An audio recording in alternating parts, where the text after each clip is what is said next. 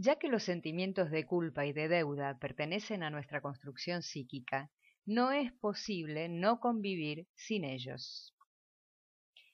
Aunque intentemos cambiarle el nombre a la culpa nombrándola con una palabra que pese menos, como por ejemplo responsabilidad, su esencia es la misma, y no es cambiando la palabra como cambia la emoción que la sustenta, sino al revés.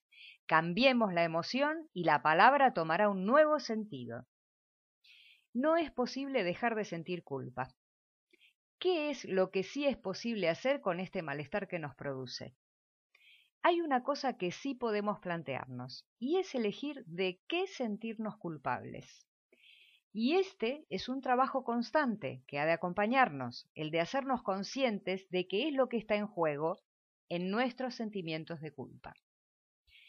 Estamos diciendo que entonces hay sentimientos de culpa que son insanos y otros que son muy útiles de cara a nuestra evolución. ¿Cuándo el sentimiento de culpa es sano? cuando nos está permitiendo reconocer un fallo, un error de hecho o de palabra, y somos capaces de experimentar el sentimiento de arrepentimiento y la necesidad de ofrecer reparación, afrontando lo vivido como un escenario de aprendizaje. La culpa en este caso no es un sentimiento que nos anule o nos aplaste, haciéndonos sentir irremediablemente miserables, sino al contrario, es un sentimiento que permite crecer, porque la persona se reconoce a sí misma tal y como es y ve al otro.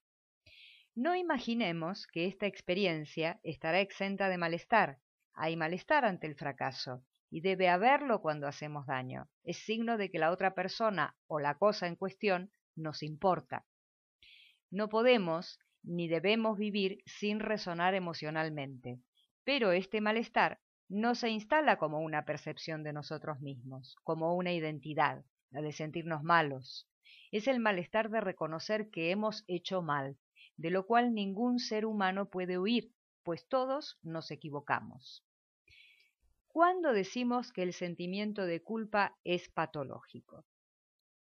Cuando lo experimentamos como un dolor psíquico, crónico a veces, una herida emocional que nos inunda y que inunda repetidamente los espacios de nuestra vida de relación, en la pareja, en el trabajo, en la relación con los hijos.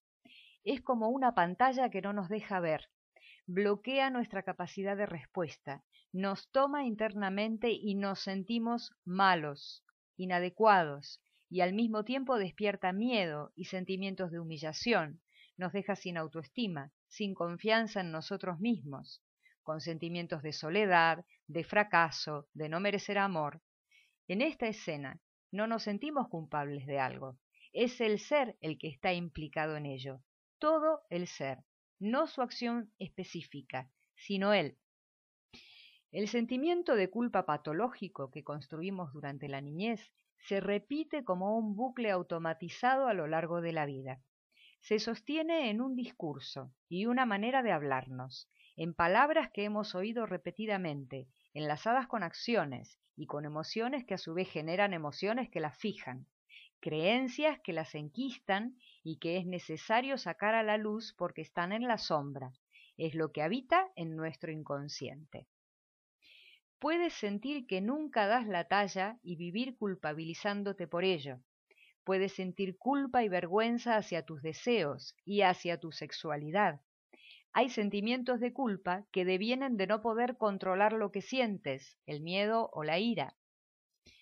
Cuando los hijos escuchan insistentemente cosas similares a estas, me agotas, déjame en paz, me vas a matar a disgustos, los niños buenos no hacen eso, eres malo, eres tonto.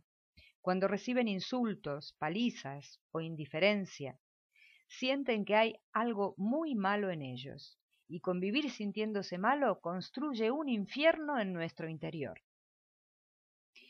Reflexiona sobre tus sentimientos de culpa, Pregúntate de dónde vienen, desde cuándo la sientes. Escucha lo que te dices para identificarlo. Escucha también lo que dices a tus hijos, lo que les exiges. Comienza tu trabajo para poner luz y emerger hacia un estado en el que puedas respirar y vivir sin este peso que no te mereces.